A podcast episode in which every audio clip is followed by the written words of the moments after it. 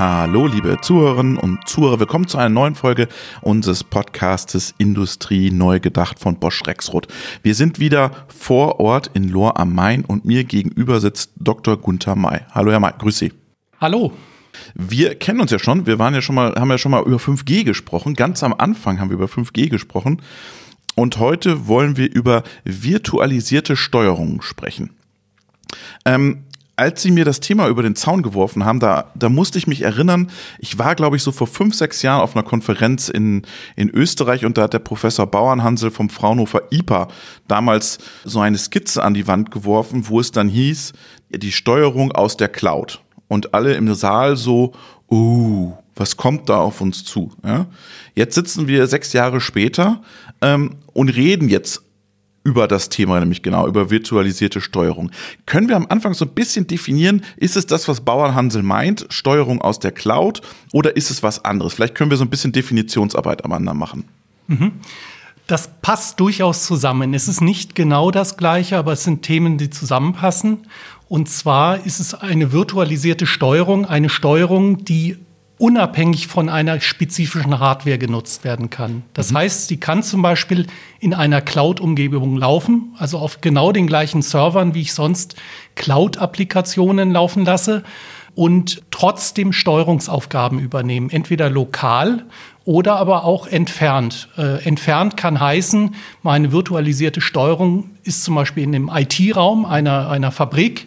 Sie kann sogar im Extremfall weiter entfernt sein, in einem Rechenzentrum oder ähnliches. Oder sie steht ganz nah mit dem Server am, am, am Band. Genau, das ist sogar der erste Fall, von dem wir glauben, dass er größere Bedeutung erlangen wird, ja. Also statt Schallschrank in Zukunft Server.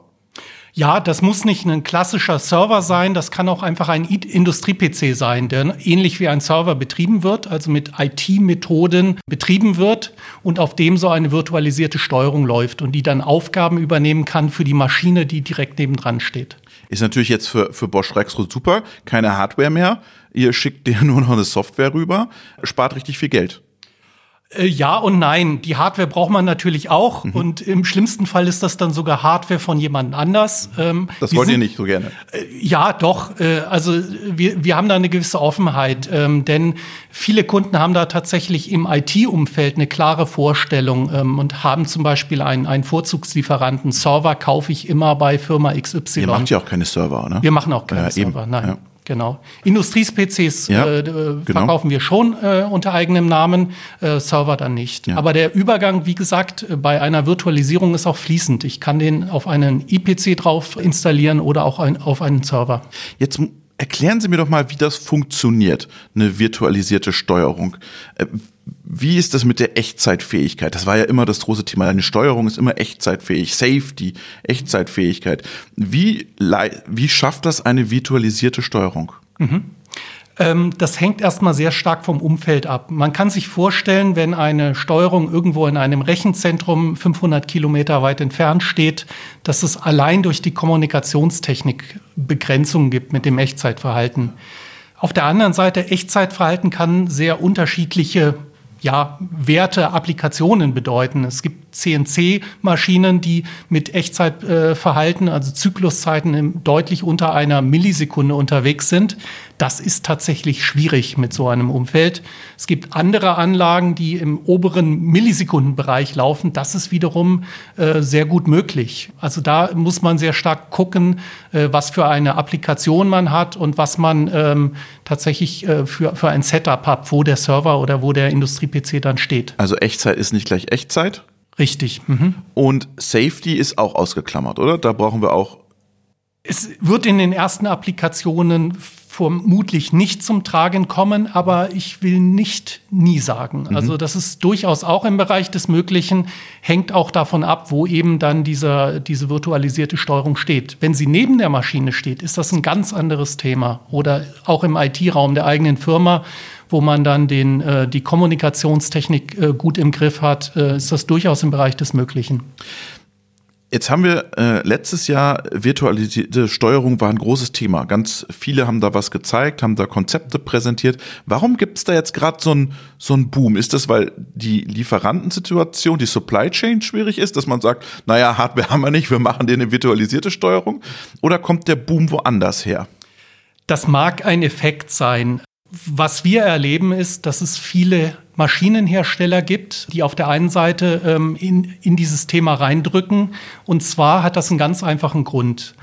Äh, nehmen wir an, der Maschinenhersteller hat irgendwo eine Maschine im Feld bei einem Endanwender. Das, die Maschine steht dort zehn Jahre. Mhm. Und dieser Maschinenhersteller hat ganz tolle neue Software-Features entwickelt, die er dem Kunden zur Verfügung stellen möchte, ähm, weil damit seine Maschine zum Beispiel effizienter, genauer, was auch immer läuft. Jetzt hat man da eine zehn Jahre alte Steuerung drin. Mhm. Und ähm, man kann sich vorstellen, dass aktuelle Features da drauf zu bringen, in der aller Regel schwierig Und ist. er will ja auch den Prozess nicht anfassen. Das kommt dazu, aber auch schon allein wegen der Rechenleistung, Speicherthemen und so weiter ist es gar nicht so einfach. Ein Klassiker ist zum Beispiel, man hat einen Verpackungsmaschinenhersteller und der möchte eine Kamerainspektion am Ende ergänzen, ne? Qualitätskontrolle. Äh, das kriegt man nicht auf eine Embedded-Steuerung, die zehn Jahre im Feld ist. In, typischerweise funktioniert das nicht. Und da ist es durchaus eine, eine Option, daneben im Prinzip einen IPC mit einer virtualisierten Steuerung zu stellen. Die macht dann die Bildauswertung und die kommuniziert mit dieser Embedded-Steuerung in der Maschine um ihm zum Beispiel das Ergebnis dieser äh, optischen Inspektion zu liefern, äh, Kiste ist okay verpackt oder, oder nicht. Also so ein Bypass im Prinzip. Ja, sie ergänzt im Prinzip die Features der Maschine, ohne direkt in den Prozess einzugreifen. Das ist eine, eine Möglichkeit, ja. Was gibt's noch für eine Möglichkeit? Also Brownfield ist vor allem der Fokus Retrofit. Mhm. Ja. Das ist ein wichtiger äh, Punkt, aber auch bei Greenfield-Applikationen, äh, bei neuen Maschinen kann man das durchaus berücksichtigen, wenn ich zum Beispiel ähm, besonders rechenintensive Prozesse habe. Nehmen wir mal an, eine Bahnplanung in der CNC-Maschine oder, oder ähnliches. Maschinelles Lernen. Maschinelles Lernen, Digital Twin-Applikationen, mhm. äh, aufwendige äh, Themen, die kann man relativ gut in eine virtualisierte Steuerung auslagern, die dann wiederum atmen kann. Denn eine, eine Embedded-Steuerung äh, zu erweitern in Bezug auf Rechenleistung, Speicher ist typischerweise wesentlich aufwendiger, als bei einem Server, äh, einen zweiten Server dazuzustecken, der auf der gleichen Virtualisierungsplattform läuft, äh, oder Speicher dazuzustecken, Rechenleistung dazuzustecken. Das ist wesentlich einfacher machbar, skaliert viel mehr und, und ist flexibler für die Zukunft. Das hört sich so an, wenn Sie das erklären, als ob das alles nur Plug and Play wäre. Stecker hier, Stecker da, alte Embedded-Steuerung mit dem äh, Industrie-PC verbinden, mit der virtualisierten Steuerung und läuft. Wie sieht die Realität aus? Es stellt tatsächlich eine Menge Anforderungen äh, an, den, an die Steuerungssoftware, die da drauf realisiert wird. Da muss der Hersteller seine Hausaufgaben gemacht haben. Die Embedded. Bei beiden tatsächlich. Also man braucht äh, tatsächlich eine gute Durchgängigkeit zwischen der Embedded-Steuerung und der virtualisierten Steuerung, wenn man die genau in so einem Pärchen ähm, betreiben möchte. Ähm, wir haben zum Beispiel bei uns in der Firma mit dem Data Layer von Control X eine der wichtigen ähm, Voraussetzungen geschaffen, dass man zwischen diesen beiden Steuerungen effizient und flexibel Daten austauschen kann. Auch von Steuerung A, B, C, D, E. Absolut. Ja, nicht nur aus dem Hause Bosch Rexroth, sondern wenn ich eine Embedded-Steuerung habe von B, dann kann ich im Prinzip eine virtuelle, virtualisierte Steuerung von Bosch Rexroth nehmen und ihr habt den Layer dazwischen und könnt es gerade ziehen. Ja, der, denn der Data Layer ermöglicht es auch über ähm, standardkonforme äh, Kommunikationsprotokolle wie OPC-UA mhm, mhm. Daten auszutauschen. Natürlich ist es so, dass es da viel Kleingedrucktes geht. Wir haben natürlich äh, die, äh, die Kommunikation zwischen unseren Steuerungssystemen optimiert, Echtzeitverhalten und so weiter. Aber äh, auch über ähm, Herstellergrenzen hinweg ist das durchaus möglich. Das wäre ja auch ein schöner Markteintritt zusätzlich. Ne? Man kann sagen, hey, du hast hier eine Embedded-Steuerung von, von Y und wir haben eine virtualisierte Steuerung für dich. Das nächste Mal überleg doch auch, äh, nimm die Embedded-Steuerung von Bosch Rexroth, weil dann ist es noch einfacher in Zukunft. Absolut. Ja. ja es ist ja auch äh, sozusagen ein Markteintritt über, mhm. über die Hardware sozusagen mhm. nochmal. Ähm, virtualisierte Steuerung, jetzt haben wir das angesprochen. Wenn ich jetzt ein Maschinenbauer bin und ich habe gesagt, ja, das, das, das interessiert mich, ich habe hier zehn alt, Jahre alte Maschine, was muss ich jetzt tun? Was muss ich mir anschaffen? Ähm, zunächst einmal sollte man sich überlegen, wie das Konzept, das Hardware-Konzept mhm. dahinter sein äh, soll. Möchte ich einen IPC daneben stehen, einen Industrie-PC? Möchte ich die Verarbeitung separat in einem IT-Raum machen? Möchte ich tatsächlich an eine, in eine Cloud-Umgebung? IT will ich nicht, da kommen die IT-Jungs und sagen, alles uh, schwierig immer. Ja, auf der anderen Seite gibt es durchaus Endanwender, die darauf drängen, die sagen, dass die ähm, zum Beispiel die äh, Software-Distributionsmechanismen, Updates und so weiter im IT-Bereich sehr, sehr etabliert DevOps, sind ja, ja. und äh, die möchten die auch dafür nutzen. Also da kommt wiederum ein Push von den Endanwendern. Ah, das ist interessant. Das heißt, sie sagen, hey, wir übergeben diese virtualisierte Steuerung unserer IT, mhm. die kümmern sich darum, die machen die DevOps und kümmern sich um die ganzen mhm. Updates und halten das up to date, schieben das bei uns in den Serverschrank und das ist deren Verantwortungsbereich. Richtig, das ist äh, Vorstellung von, äh, von einigen ähm, Endanwendern, dass das genauso läuft. Okay. Und habe ich dann durch diese, durch diese virtualisierte Steuerung, habe ich dann auch eine bessere Konnektivität zu meinen übergelagerten Systemen, ERP, MES, den Datenaustausch, dass der vereinfacht wird? Das ist durchaus möglich. Und zwar können die auf dem gleichen Server unter genau. Umständen liegen. Ähm, wenn die in der gleichen Virtualisierungsumgebung laufen, da gibt's die, die bekannten Ansätze über virtuelle Maschinen, über Kubernetes-Cluster und ähnliches, äh, das kann durchaus in der gleichen Umgebung laufen und ich habe dadurch ähm, ja eine, eine bessere Durchgängigkeit an der Stelle. Mhm. Wenn wir jetzt mal auf diese virtualisierte Steuerung schauen, was was, dieses Stück Software, das ihr da liefert, was ist denn da jetzt drin? Ist da IEC 61131 drin? Oder was, was kriege ich da von euch? Das Schöne bei uns ist, man bekommt eine komplette Control X. Es mhm. ist eigentlich im ersten Moment egal, ob man eine Embedded-Steuerung äh, hat oder mhm. eine ähm, Steuerung, die virtualisiert in einer virtualisierten Umgebung läuft. S äh, sie bietet am Ende die gleiche Funktionalität. Mhm. Also man kann die gleichen Apps verwenden und im Prinzip auch Applikationen hin und her shiften zwischen den verschiedenen Steuerungen. Es gibt natürlich bestimmte Abhängigkeiten. Wir haben Stichwort Echtzeit. Mhm. Wenn ich in einer Umgebung bin, wo ich vielleicht nur eine Zykluszeit von 10 Millisekunden auf einer, Grund einer ja, Serverarchitektur äh, hinbekomme und einer Kommunikationsarchitektur, dann kann ich da vielleicht keine CNC-Steuerung äh, mit 250 Mikrosekunden Zykluszeit mhm. laufen lassen. Aber grundsätzlich gibt es erstmal die Möglichkeit, Apps unabhängig von der ähm, Hardware-Umgebung zu nutzen. Naja, das wäre ja die Möglichkeit, ich lasse die Embedded-Steuerung sozusagen den, den Heavy Work machen und die, der Industrie-PC ist sozusagen mein, mein Backup, meine virtualisierte Steuerung, auf der ich sozusagen die Applikationen fahre.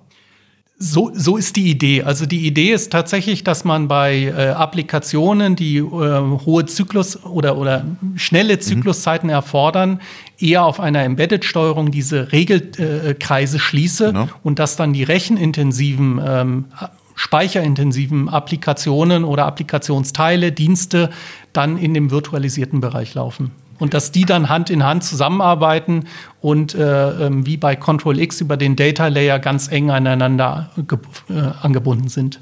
Das heißt, ich brauche aber auch für jede Maschine eine visualisierte Steuerung, oder? Ich kann nicht über fünf Maschinen eine visualisierte Steuerung laufen lassen, oder? Das ist durchaus möglich, das zu tun. Das muss man sich tatsächlich in seiner Applikation überlegen, ob das sinnvoll ist. Mhm. Äh, das ist durchaus möglich, auch über eine virtualisierte Steuerung mehrere Embedded-Steuerungen ähm, ja, mit Diensten zu versorgen. Das ist durchaus auch möglich.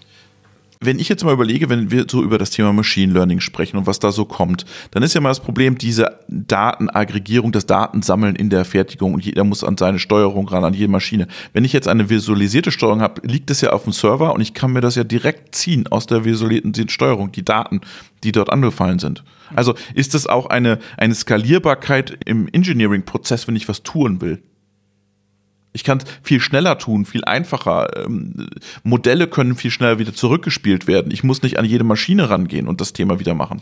Ja, äh, das, das ist tatsächlich so. Also was man zum Beispiel machen kann, ist, man kann auf seinem Laptop, mit dem man das Engineering betreibt, eine virtualisierte Steuerung platzieren, in, die zum Beispiel in einer virtuellen Maschine läuft kann da Sachen direkt auszuprobieren. Das ist ein Twin dann? Digital Twin von der, von der virtualisierten das, das, ist, das ist möglich. Die, die, äh, das ist letztendlich dem Nutzer offen, was er im Prinzip mit dieser virtuellen Steuerung, virtualisierten Steuerung macht. Es ist tatsächlich erstmal eine Steuerung, die lokal da drauf läuft.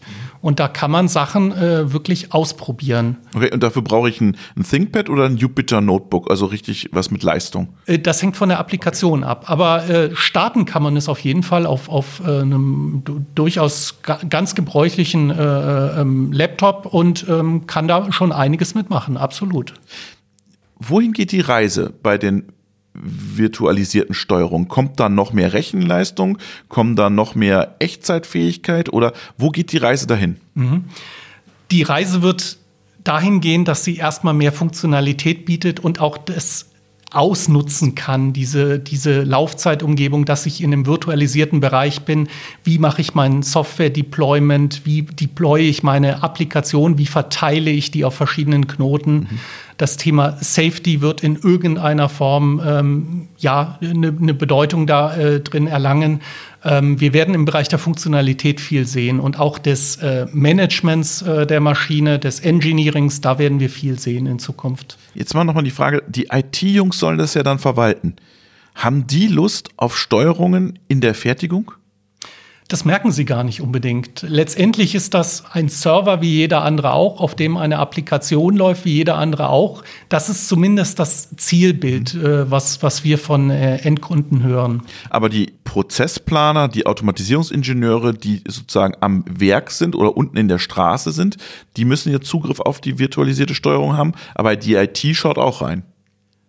Genau, die gucken von verschiedenen Seiten da rein. Die ähm, Fertigungsplaner, die brauchen dann eben die Dienste, äh, die in, in dem virtualisierten Umfeld laufen. Und die für die ITler ist das weiterhin IT-Infrastruktur. Es mhm. wird zum Teil der IT-Infrastruktur. Wenn ich jetzt über Zielgruppen spreche, Retrofit ist das ganz große Thema. Ältere Maschinen fit für neue Applikationen zu machen. Wie einfach oder wie leicht ist es dann, so eine Maschine zu retrofitten mit einer virtualisierten Steuerung? Viele Sachen werden leichter. Äh, was man auf jeden Fall aber im Kopf behalten muss, sobald ich eingreifen muss in die Elektronik der Maschine, in die Mechanik der Maschine, wird es aufwendig.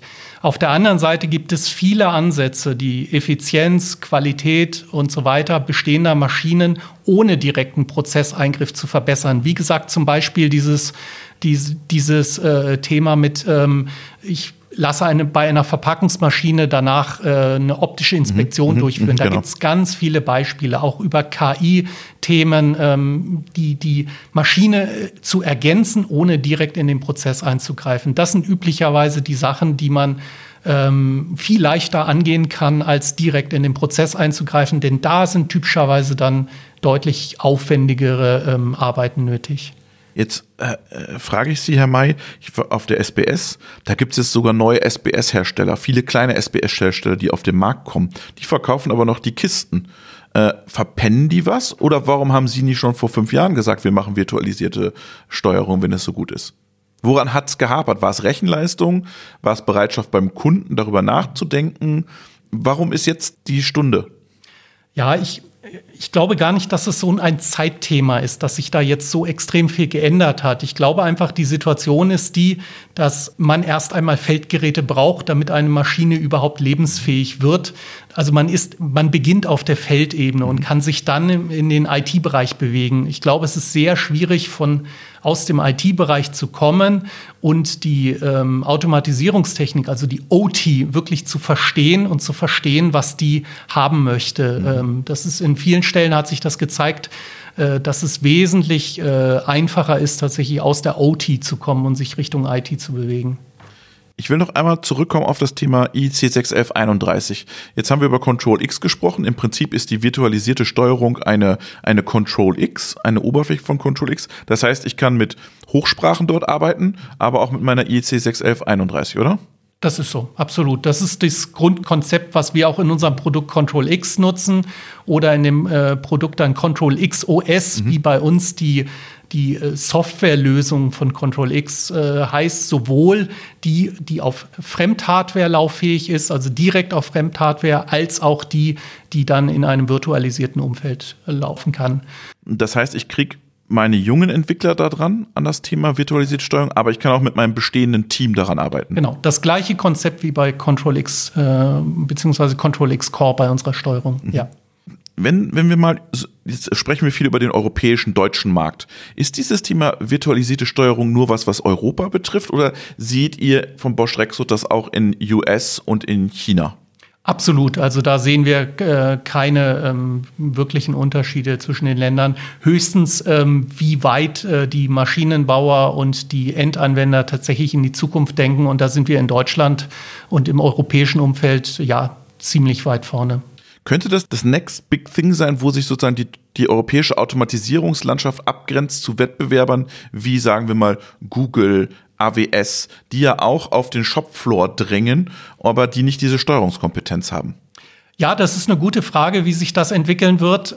Äh, endgültig beantworten kann ich das auch noch nicht. Aber das ist so, äh, dass die auch in diesen Bereich reindrücken. Ähm, ich bin aber eigentlich davon überzeugt, dass man diese OT-Kompetenz im Moment braucht, um dem Maschinenbauer und dem Endanwender wirklich einen Mehrwert zu bieten. Genau, ihr habt ja die OT-Kompetenz, mhm. aber jetzt setzt ihr eine IT-Kompetenz noch dran, sozusagen, und bringt die OT in die IT-Welt. Richtig. Ihr geht im Prinzip den gegensätzlichen Weg, den der Microsoft, der Google, der AWS sozusagen geht. Sie kommen runter auf die, auf die Feldebene und ihr geht von der Feldebene in die Serverinfrastruktur rein. Ja. ja. Und ich glaube, das könnte schon eine Chance sein für, für Europa oder für, den, für die Automatisierungslandschaft, sich sozusagen ein Stück weit abzugrenzen von den großen amerikanischen Hyperscalern, die dort auch Umsatz wittern. Ja, es, es ist auch nicht unbedingt immer so, dass es einen, äh, um, um, um jedes Bit dann einen Konkurrenzkampf geben mhm. wird. Es wird da auch Applikationen geben, die Gut beides nutzen. Also es kann, kann mir zum Beispiel sehr gut eine Applikation vorstellen, wo es äh, eine, eine virtualisierte Steuerung, eine KI-Applikation ähm, realisiert, die dann auf, äh, in der virtualisierten Steuerung ähm, ausgeführt wird und das Anlernen wird zum Beispiel in einer Azure-Umgebung ähm, genau. realisiert. Also das äh, äh, kann sehr gut sein und ich glaube auch, das wird das Typische sein. Aber trotzdem habt ihr die Hoheit über den Prozess. Das war ja immer die große Angst, dass man sozusagen diese OT-Kompetenz auch verliert. Dass, sie, dass, dass ein großer Hyperscaler sagt, das bisschen Engineering, das machen wir so noch nebenbei. Das schauen wir uns ein bisschen an, aber es ist nicht nur ein bisschen Engineering. Das ist tatsächlich mehr, aber wir sehen uns da in einer ganz guten Situation, absolut. Also war der Professor Bauernhansel nicht damals seiner Zeit voraus, aber heute ist es State of the Art. Ja, es ist noch nicht so, dass jetzt äh, 90 Prozent der Maschinenbauer so denken, aber es gibt durchaus Maschinenbauer und Endanwender, die das jetzt haben wollen aufgrund äh, der genannten Vorteile, Flexibilität, äh, Upgrade-Fähigkeit und ähnlichem. Und wir werden da zunehmend mehr sehen. Ich finde es total super, dieser Retrofit-Beispiel, weil wir sehen ja, dass im Maschinenbau die Margen immer kleiner werden. Also man verkauft die Maschine einmal und dann hört man ja lange nichts mehr vom Kunden. Im, Im schlimmsten Fall, dass die Maschine läuft, alles super, aber ich will ja nach fünf Jahren auch wieder was verkaufen. Ich will ja einen Service anbieten, digitale Service-Modelle über Plattformen und wie auch immer, was ja auch die Control X-World Ökosystem sozusagen äh, postuliert und wo der Hans-Michael Krause im Podcast ja schon mal erklärt hat, wo die Reise hingeht. Aber ich glaube, toll ist, dass jetzt auch sozusagen auf der Hardware-Seite das möglich gemacht wird für die Maschinenbauer, das wirklich auch an den Kunden ranzubringen in einer leichten Weise, weil viele grauen sich ja davor, ja, dann habe ich eine Applikation und dann muss ich den Prozess anfassen und dann muss ich an die Maschine ran. Und ich glaube, dass, dass das der charmante Ansatz ist, über eine virtualisierte Steuerung da zu gehen. Mhm.